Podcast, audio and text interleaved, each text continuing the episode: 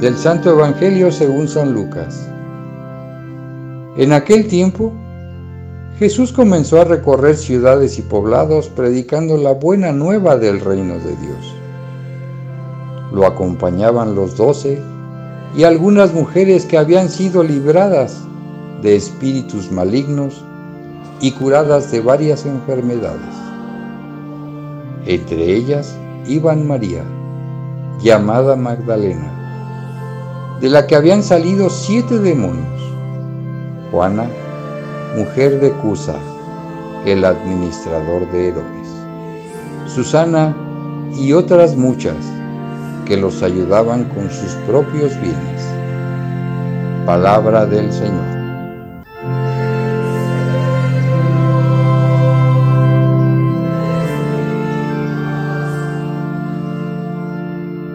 Hermanos en Cristo nuestro Señor, reflejo del rostro misericordioso del Padre, reflexionemos nuestra vida en el Evangelio de San Lucas, que los escrituristas titulan como el Evangelio de la ternura de Dios.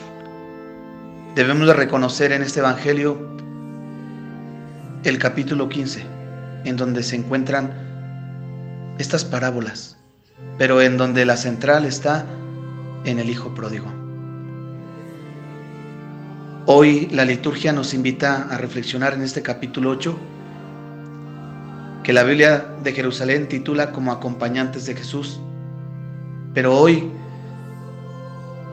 leyendo el comentario bíblico de San Agustín, encontramos el título a esta reflexión como las mujeres discípulas de Jesús.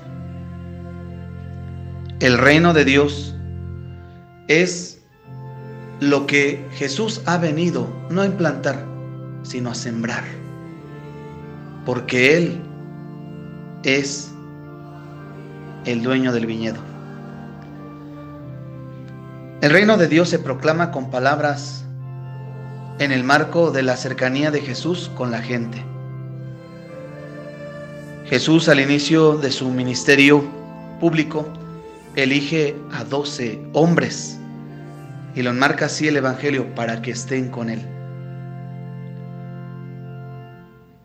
Esto de doce refleja la intención de Dios de reconstruir mediante Jesús las doce tribus de Israel. Ahora poniendo atención en estas mujeres que había liberado de malos espíritus y sanando de enfermedades, como es María llamada Magdalena, Juana, mujer de Cusa, Susana y otras muchas. Era común que ellas ayudaran a los rabinos y a sus discípulos con dinero, propiedades y alimentos. Si nosotros leemos los primeros capítulos del libro de los Hechos de los Apóstoles, vamos a darnos cuenta cómo muchas mujeres vendían sus pertenencias y las ponían a disposición de los discípulos. Bien, pero aquí hay algo que le hacen reclamo a Jesús porque era muy escandaloso que mujeres no respetables y respetables se hallen entre los compañeros de viaje de Jesús. Ojalá que ustedes puedan ubicar en su Sagrada Escritura cuando esta mujer enjuga los pies de Jesús. Justamente ayer se nos leía este pasaje del Evangelio. Y este hombre fariseo se escandaliza. Si este hombre fuera un profeta, sabría qué tipo de mujer lo está tocando. Las mujeres curadas de malos espíritus son símbolo, son la prueba visible del poder del reino de Dios en la acción de Jesús. Ojalá que también recordemos un momento en el que nosotros en el que nosotros leemos en el evangelio cuando un hombre es acusado y le preguntan sus discípulos, "Señor, ¿quién pecó, él o sus padres para que naciera ciego?" Y dijo Jesús, "No pecaron él ni sus padres, es para que Dios manifieste su poder." Veamos cómo Jesús siempre muestra a la enfermedad no como castigo, sino es en donde Dios, por la fe del hombre, muestra su santo poder.